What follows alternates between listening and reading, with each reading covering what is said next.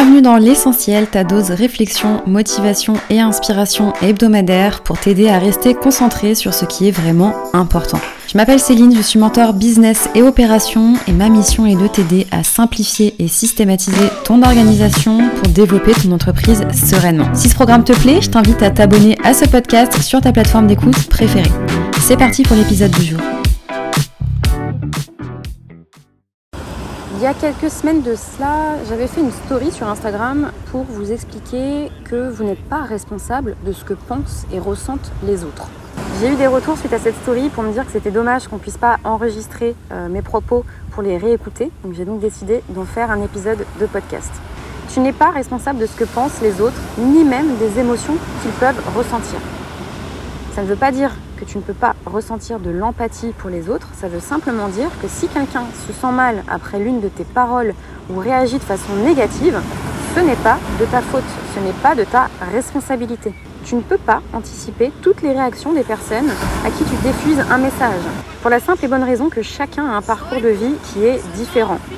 Chacun a vécu des choses différentes dans sa vie et chacun a créé des croyances spécifiques en fonction de ses expériences de vie tu n'es pas responsable de ce que les gens pensent et donc tu ne peux pas être responsable de la façon dont ils réagissent à tes propos, que ce soit positivement ou négativement d'ailleurs. Pourquoi est-ce qu'on a tendance à se sentir responsable?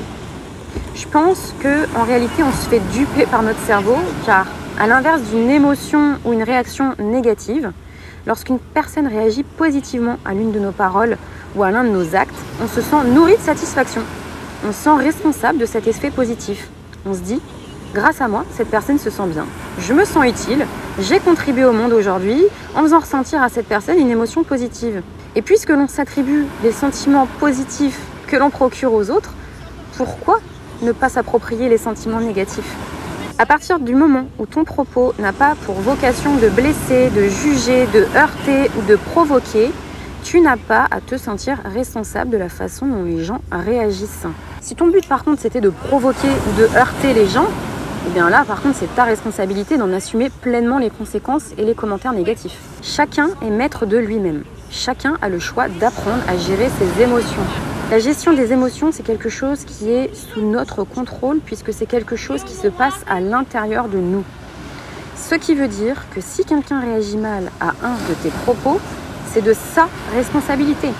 C'est lui qui a choisi d'interpréter tes propos de cette façon et de réagir de cette façon. Cette émotion qu'il ressent, il l'a choisie, consciemment ou inconsciemment.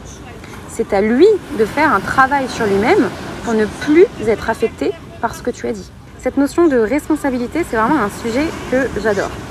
Et je déplore malheureusement d'observer de plus en plus de personnes qui cherchent à fuir leur responsabilité et également, par voie de conséquence, de plus en plus de personnes qui se sentent responsables de choses qui ne leur appartiennent pas. J'ai moi-même été longtemps tiraillée par un sentiment de culpabilité et depuis que je m'en suis libérée, c'est vraiment comme si je m'étais délestée d'un poids énorme. C'est pourquoi j'ai décidé de faire cet épisode aujourd'hui et je t'invite vivement à méditer sur cette notion de responsabilité pour t'aider à t'en détacher petit à petit. N'hésite pas à partager cet épisode à quelqu'un que ça peut aider. Ça aidera à la fois cette personne et ça m'aidera également à faire connaître mon podcast. Je te souhaite une excellente journée et je te dis à demain.